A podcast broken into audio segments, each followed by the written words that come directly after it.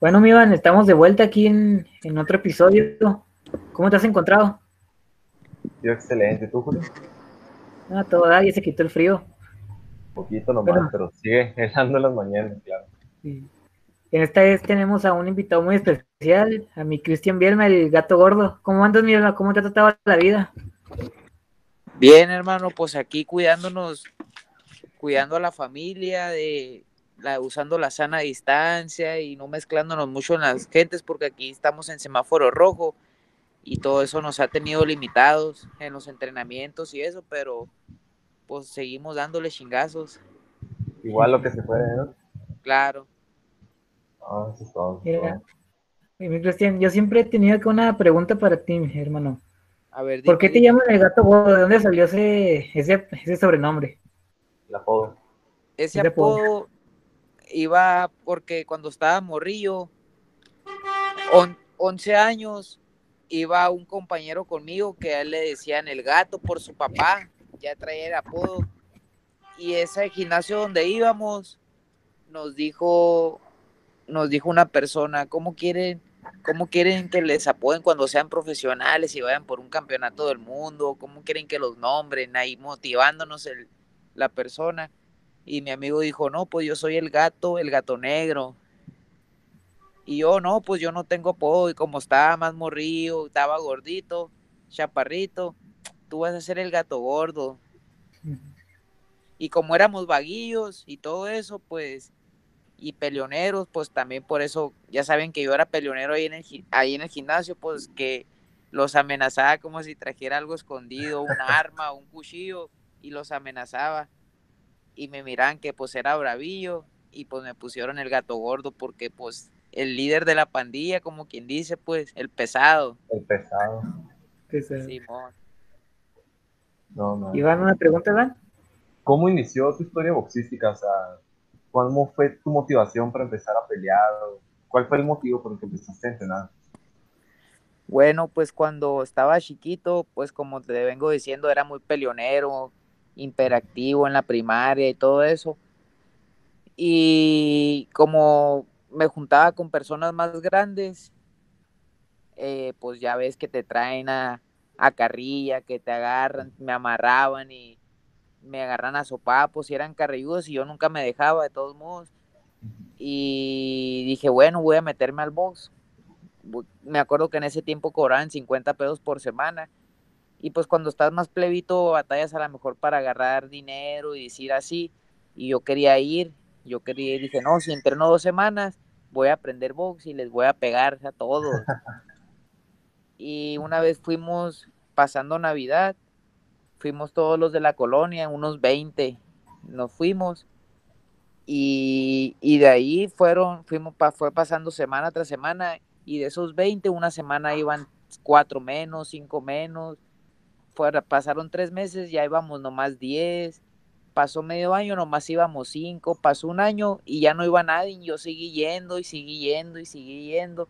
Me invitaban a los torneos y yo iba a ver las peleas y me emocionaba. Y pues dije, yo quiero pelear, yo quiero pelear. Y seguí yendo. Y pues eso fue lo que me llevó a, a entrar en el boxeo por, por no dejarme y la calle. La calle principal. Muy bueno. Ahora que lo mencionas, ¿cómo fue tu primer pelea, tu primer pelea amateur? ¿Te pudiste nervioso? ¿Fue difícil o cómo estuvo? Mi primer pelea amateur la tuve ya a los 14 años. Había entrado la primera vez a los 11, entrené unos meses y a los 12 fue mi primer pesaje y mi rival no fue y no peleé y luego pues en ese tiempo tuve que trabajar, vendía periódico, pues me salí y todavía era imperactivo, pues desmadroso, vaguillo. Y después volví a retomar un entrenador y ese me llevó así como que a las fases de Olimpiada Nacional, pues él llevaba el camino, él estaba con la comisión que te llevaba el camino para ir a una Olimpiada Nacional y ya tenía cuatro meses entrenando, tres meses con él, y me dijo, vamos a pelear, y salimos de mi ciudad, fuimos a otro municipio de aquí de Baja California, en Tecate, y peleé con un muchacho de ahí, y me dijo, vas a salir así, así, así, yo estaba bien emocionado porque miraba, ya tenía, tiempo viendo que en las peleas cómo le hacían, ganaban y yo me emocionaba. Y no me puse nervioso, me puse un poquito nervioso, pero salí a tirar golpes, salí a tirar golpes. Me acuerdo que me dijo mi entrenador que en paz descanse. En este tercero quiero que lo pares. Y salí yo, no sé cómo le hice, salí tirando más golpes y le paré la pelea en el tercer round. Y pues bien emocionado, me gustó mucho y, y pues seguí, seguí. Me metió, e, esa pelea pues me metieron la vista, me pusieron en los ojos de, pues para ir a la Olimpiada Nacional en el proceso.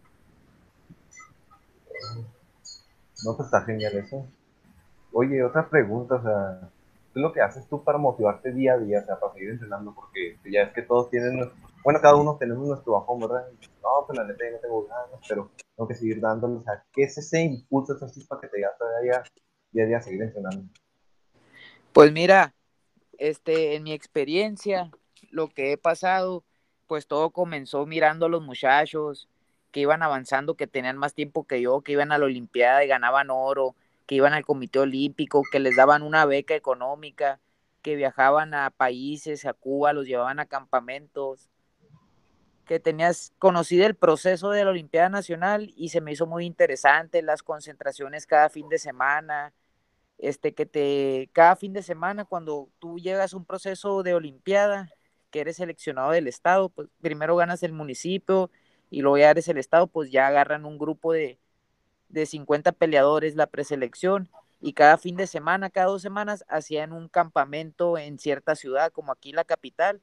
Venían gente de Tijuana, de Rosarito, y hacían una concentración cada fin de semana y nos hospedaban en un albergue, una vía atlética, por no decir un hotelito, pero e, era una vía atlética y te daban desayuno, comida y cena y era el fin de semana estar haciendo entrenamiento y sparring con otros peleadores de Tijuana, de otros, de otros municipios.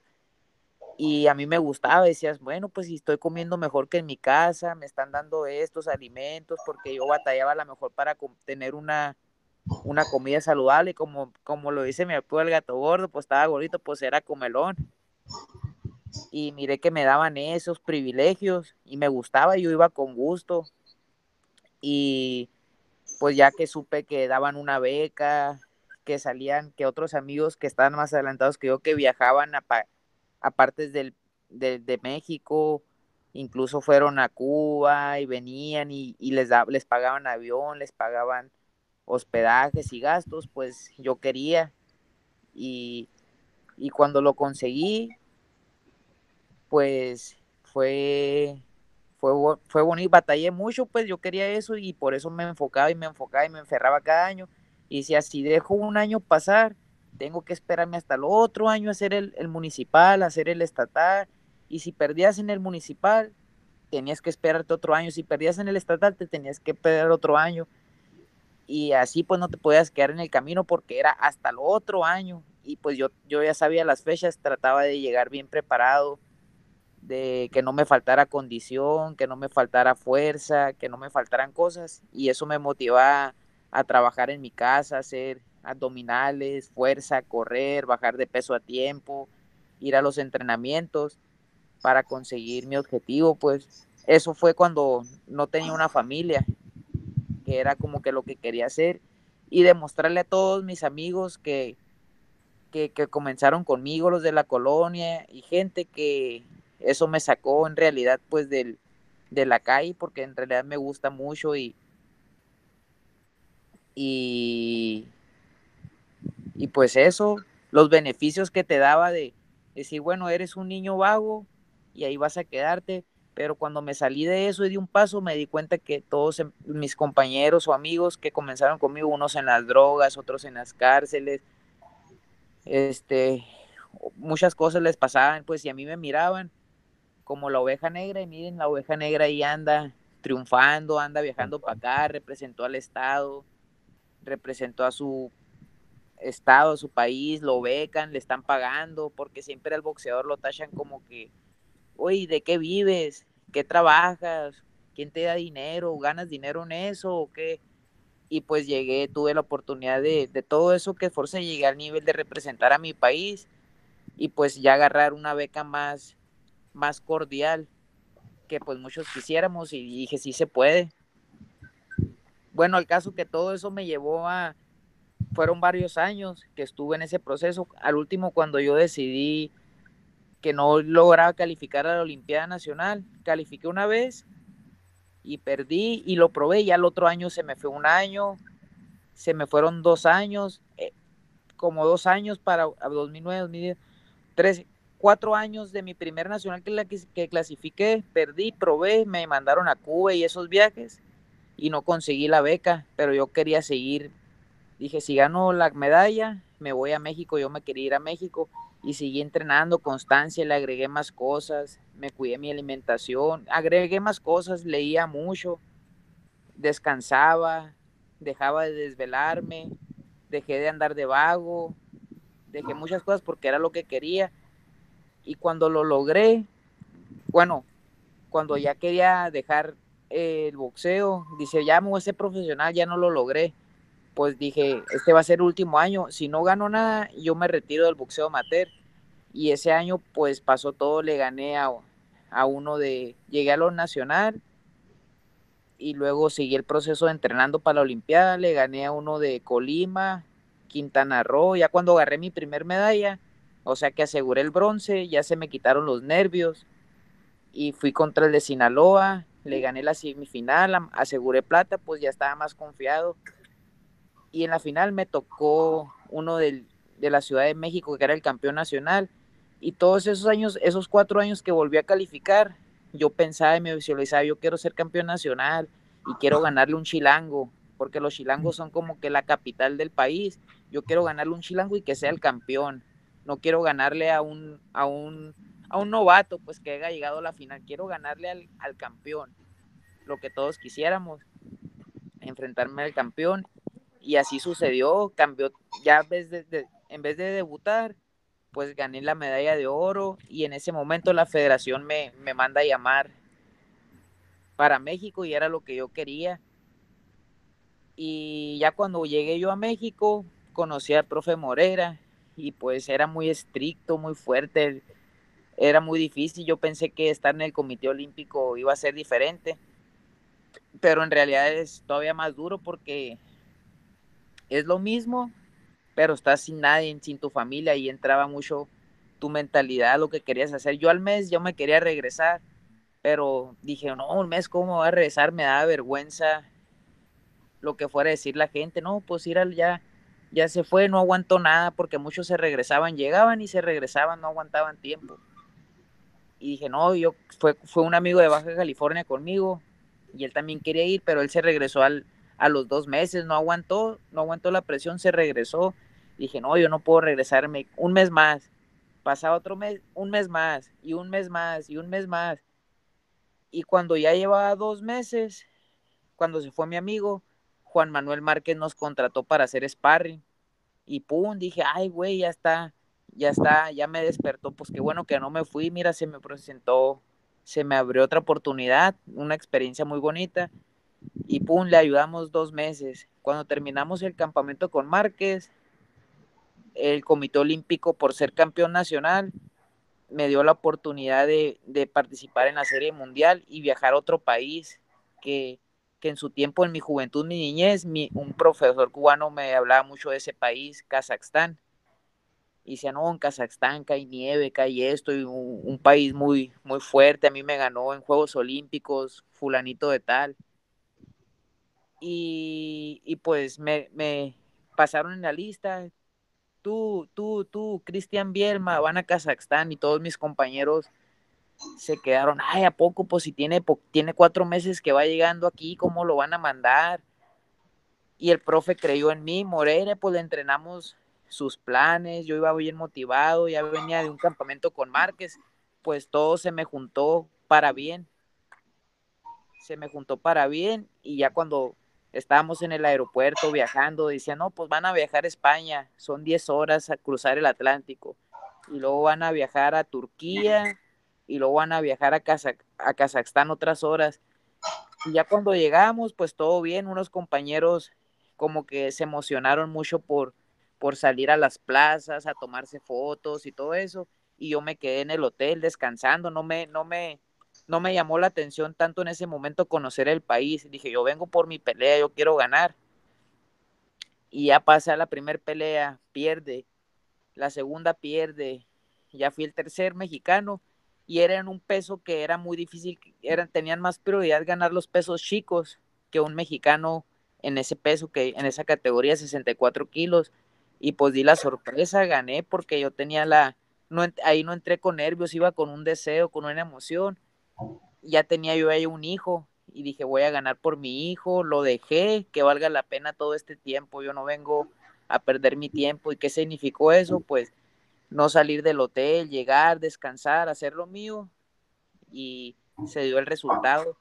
Ya cuando venía de regreso en el avión, dije, qué bueno que, que no anduve de vago, qué bueno que me cuidé, qué bueno que, que hice esto, que hice el otro. Pero aquí lo interesante, y, no, y me, pues, me brinqué esa parte, ahora se los voy a decir, que el estatal de mi, de mi estado era, era en el mes de enero yo en el mes de diciembre, yo ya había ganado el municipal y en el mes de diciembre me descarrilé, terminé con mi, con la mamá de mi hijo y dejé de entrenar esas dos semanas y cuando me dijeron, hey, el estatal va a ser la primera semana de enero, ¿cómo? Si es la tercera semana de enero, tenía yo contaba con más tiempo para llegar. Y pues cuando me dijeron eso, un 23 de diciembre, me puse a entrenar el 23 de diciembre, el 24 de diciembre, el 25, todos esos días festivos los guardé en mi casa, me dormí a las 10, 11, me levanté a las 12, di el abrazo y me acosté a dormir porque el otro día tenía que correr y todos festejando. Y cuando llegué al estatal de la primera semana, bajé, tuve que bajar 8 kilos, ¿te imaginas?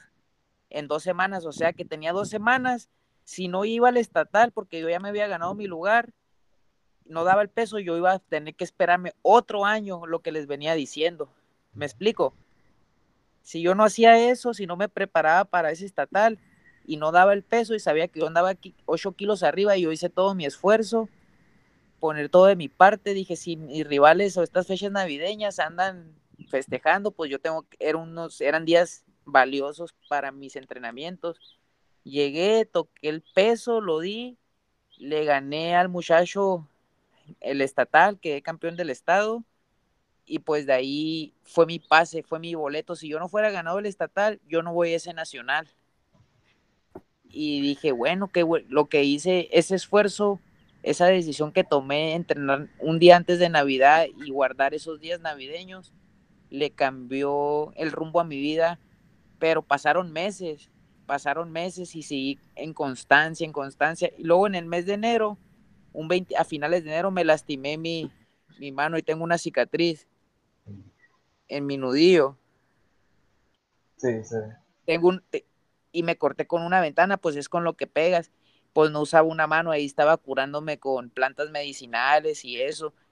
Y tuve tres meses entrenando sin usar las manos, nomás iba a hacer la escuela de combate, sin golpear, sin golpear costales, solo corría.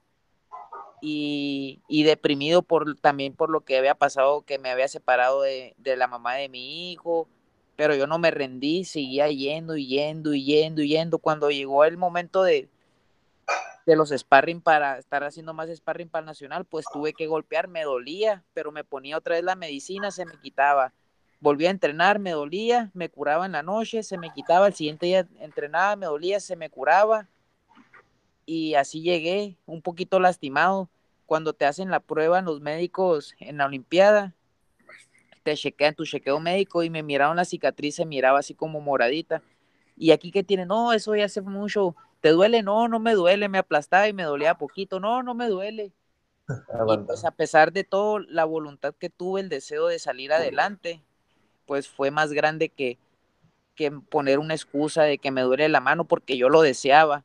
Fuera sido otro, no, pues traigo lastimada la mano, no puedo entrenar, pero yo estuve constante, pues ahorita que me recuerdan, pues sí, estuve constante con deseo, día a día, día a día, las concentraciones, pues esas concentraciones que hacían, las que le contaba que cuando vas al nacional hacen concentración cada fin de semana, hacer sparring, pues yo me, me, gustaba rodearme de otras personas y decía, no, me van a poner a sparrar con el de Tijuana, está duro, tengo que correr, tengo que ponerme bien, tengo que cuidarme, si no me van a meter las manos, si no me gustaba que me pegaran, pues llegué, llegué muy bien, gracias a Dios, y gané el oro. Y después de eso, pues representé a mi país, México, me becaron, me pagaban las peleas, pues lo que el sueño de cada atleta representar a su país y pues qué mejor que te económicamente, eso viene solo, pues lo que es la decisión que toma uno, ¿no? Lo que puede llevarte a tomar una decisión mala o una decisión buena. Claro, y, lo que pasa que aquí el tiempo, la, ahorita me, me, me inspiré y digo, mira la decisión que yo tomé en el mes de diciembre, en esforzarme, no importa, en dos semanas bajé 8 kilos porque no quería dejar pasar otro año y no lo quería dejar pasar, ya tenía 18, dije, no, si no, ya fuera debutado, pues, a profesional y pues esa decisión cambió el rumbo de mi vida todo el año, fue diferente, tuve la experiencia pues de mi vida, por esa decisión fui campeón nacional, me becaron, viajé al Comité Olímpico, lo que yo había querido en los cuatro años pasados, le gané al campeón nacional la final, me llevaron a México, lo que se agregó ahí fue que fui sparring de Juan Manuel Márquez y me pagaba también económicamente, económicamente y la experiencia de, un peleador de ese nivel, pues era grandísima. Y cuando terminamos de hacer el sparring a la semana, dieron la lista de los que iban a ir a Kazajstán y ahí salía yo. Y dije, a la madre, pues prepara, seguí preparándome, enfocado, los pies en la tierra. Y cuando viajamos por el mundo, que gané la pelea en la serie mundial, pues dije, pues gracias a Dios si existe, pues sí, si hay beneficio cuando uno se lo propone y quiere lograr algo, tiene que estar convencido y luchar aunque tengas muchas cosas en contra, que no crean en ti, que no crean en ti, que a lo mejor físicamente te duele algo, pero tú continúas, pues me doy cuenta que es verdad, pues a mí me, me pasó y, y lo creo. Exactamente. Oye, ahora que descubrimos un poco tu, carrera amateur, ¿cómo fue esa, esa transición para el, para el profesional? ¿Qué tuviste que hacer o cómo te tuviste que ajustar para, ya volverte un boxeador profesional en sí completo? Eh, pues ya para el boxeo profesional, pues regresé aquí a deserté de México, me vine para acá por una mala decisión también, no todo fue bonito. Tomé una mala decisión de de reconciliarme con la mamá de mi hijo y no fue lo más correcto porque ella, pues a lo mejor ella se fijó en mí por un interés que ella miró que ya me estaba yendo bien y todo eso, me convencí, me convenció. A lo mejor en esos días que tú estás, ya tenía un año fuera y extrañas a la familia, me dio un bajoncito, no tuve el valor para hablar con un amigo y decirle, me siento así, que mi amigo me haya escuchado y simplemente me haya dicho, no te vayas, quédate, aguanta. Me lo fuera dicho, me quedo, pero dije, no, pues tengo la beca, me la van a seguir dando. Faltaban dos meses para ir al Nacional a defender mi campeonato. Yo iba directo al Nacional, dije, voy a mi estado, veo a mi familia y esto y el otro, y voy y gano mi campeonato, pero ya no, ya no, ya no me, ya no me llevaron al, al a defender mi campeonato porque había un problema ahí con la administración, pues me sacaron y ya no pude regresar. Y aún así, pues seguí como seis, siete meses que me siguieron dando la beca, medio año que me estuvieron siguiendo dando la beca y estando aquí. Pero eso se acabó. Si fuera durado allá, yo creo que la fuera mantenido más tiempo. Pero una mala decisión también, por pequeñita que fue, me sacó de todo eso. O sea, tanto tomar las decisiones buenas o malas le van a dar la dirección a, a tu vida en general. Oye, y hay, no sé, por ejemplo, algún consejo que le puedas dar a alguien que vaya a empezar para ser boxeador profesional, ¿qué les podrías recomendar? Pues en el, el boxeo profesional es muy duro, es muy cruel. Cuando tú ganas, tienes a toda la gente en tus manos. Cuando pierdes, se olvidan de ti, te, te hacen un lado y si te hablan bonito, que esto, pues es que no, no, no, que no se dejen que las fiestas, que las amistades, porque esto es un deporte de esfuerzo y tienes que tener tu círculo, un círculo, un círculo del, del trabajo a tu casa, de la casa al trabajo, y es así de sencillo pero si viene un amigo y te dice, te invito para acá, vente, vamos a tomarnos esto, toma el otro, y te saca, pues no es tu amigo en realidad. Y hay muchos de esos. Este, pues yo les aconsejo que sigan su círculo ese del deporte y si tienen un deseo en realidad lo van a seguir haciendo y van a dejar muchas cosas, van a dejar hasta la novia. Si la novia no te entiende, pues no, no te quiere en realidad, pero si hay una persona que te va a decir, síguele, yo te apoyo, esa es la correcta. Simplemente que no salgan de su círculo de trabajo es disciplina, constancia, y si no hay eso, no vas a tener la gloria que busca, lo que buscamos, pues. Ok. Oye, yo quiero saber, ¿cómo te preparas tú mentalmente para tus peleas? Porque enfrentar a otra persona que te quiere hacer daño no, no es fácil. ¿Cómo te preparas para controlar los nervios o, o, sí, los, los nervios que te dan antes de pelear? Pues la visualización.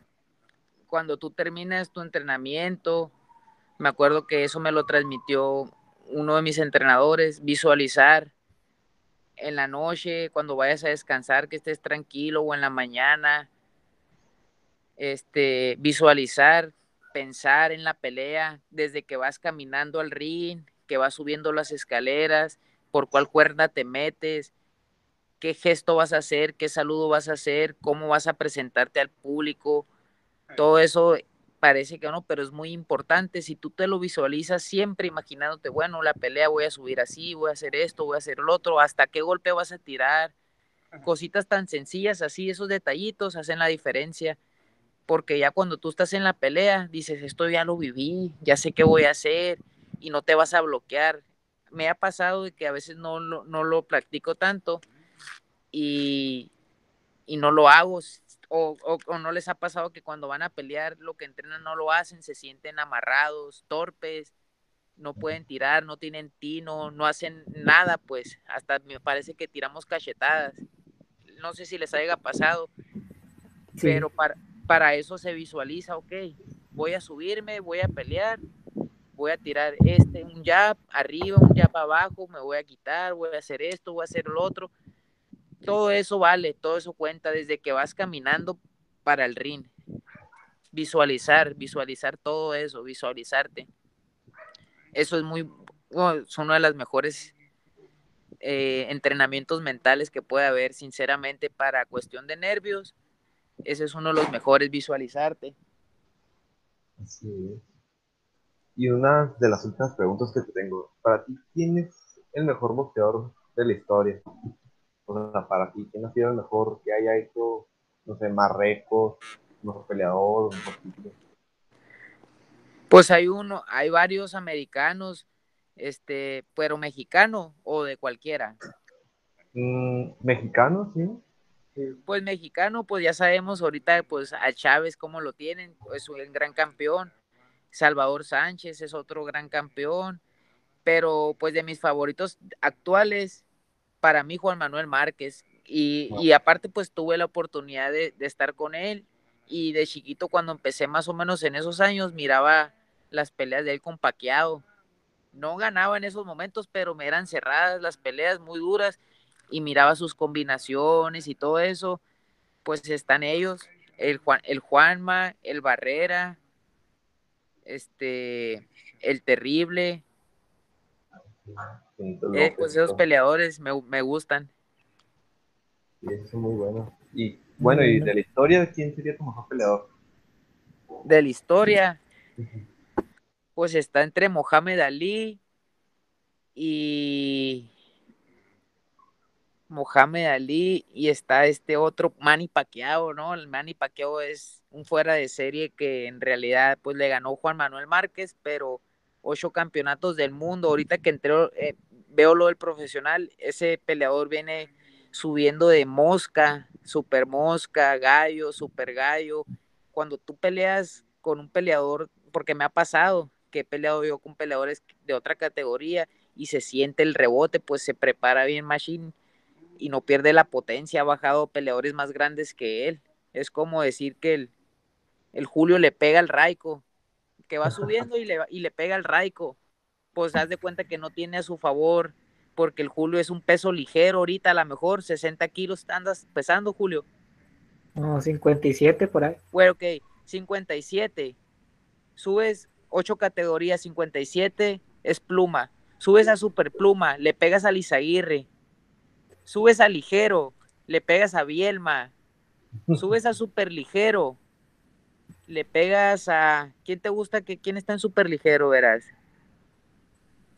64 kilos bueno de ahí de que tú conozcas, de Chihuahua. Mm. Aquí el Iván. Pues yo. ah, ok, le pegas al Iván. Le pegas al Iván. Welter, ¿quién es Welter? Marco. ¿Quién? Marco. Marco. Marco, no, Marco es super welter, pero welter y welter, le pegas a Marco. Y super welter, Marco en las dos categorías, pues welter y super welter. Y luego de super welter te vas a 75, le pegas a Raico. De 75, ahí van cinco categorías nada más, eh, ahí nomás van cinco. Le pegas a Raico. En la sexta, le pegas a un peso poquito más grande que el Raico. Seis, pues eso es increíble, dices, como un peso chiquito le pudo pegar a todos los mejores de, la, de cada división. Eso es, Exactamente. Eso es increíble, hermano. Es así. Bueno, Sí, yo ya creo- para. Yo creo que Manny Pacquiao, yo creo que Manny Pacquiao por esas razones tiene, tiene buena justificación para llevárselo. Ok. Ahora ya para ir cerrando, ¿qué es algo que te gustaría alcanzar, alcanzar de tu carrera? Algo que, que te falta por conseguir, un objetivo que tengas o una meta que te falte para, para, sí, para conseguir.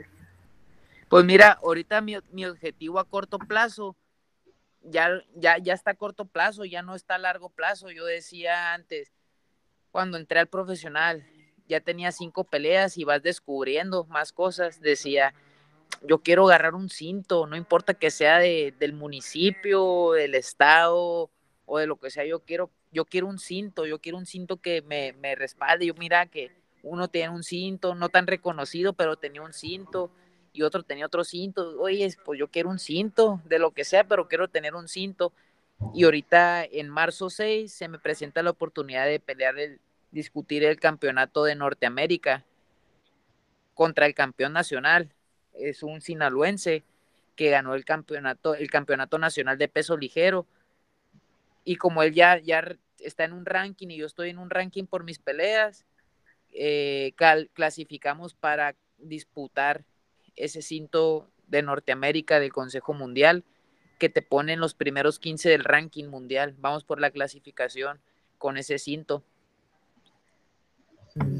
Y pues No, ya, pues- teni- ya teniendo un cinto, pues lo que todos buscan, lo, lo que todos buscamos sí, es ir por el cinto de campeonato mundial. Pues prácticamente este cinto que viene ahorita en camino, que es el siguiente, que está a corto plazo, este es el que me llevaría esa oportunidad. Prácticamente ya voy por mi pelea número 20 profesional. Ya con ese cinto me clasifica y ya hay la oportunidad de negociar con el campeón o, o que ellos me agarren porque ya estoy clasificado pues mundialmente. No, pues mucho éxito, mi hermana. Sabemos que aquí tienes, tienes to- no, todo nuestro apoyo y sabemos que vas a ganarlo luego. Muchísimas gracias, amigo, y, y me agradó mucho la entrevista.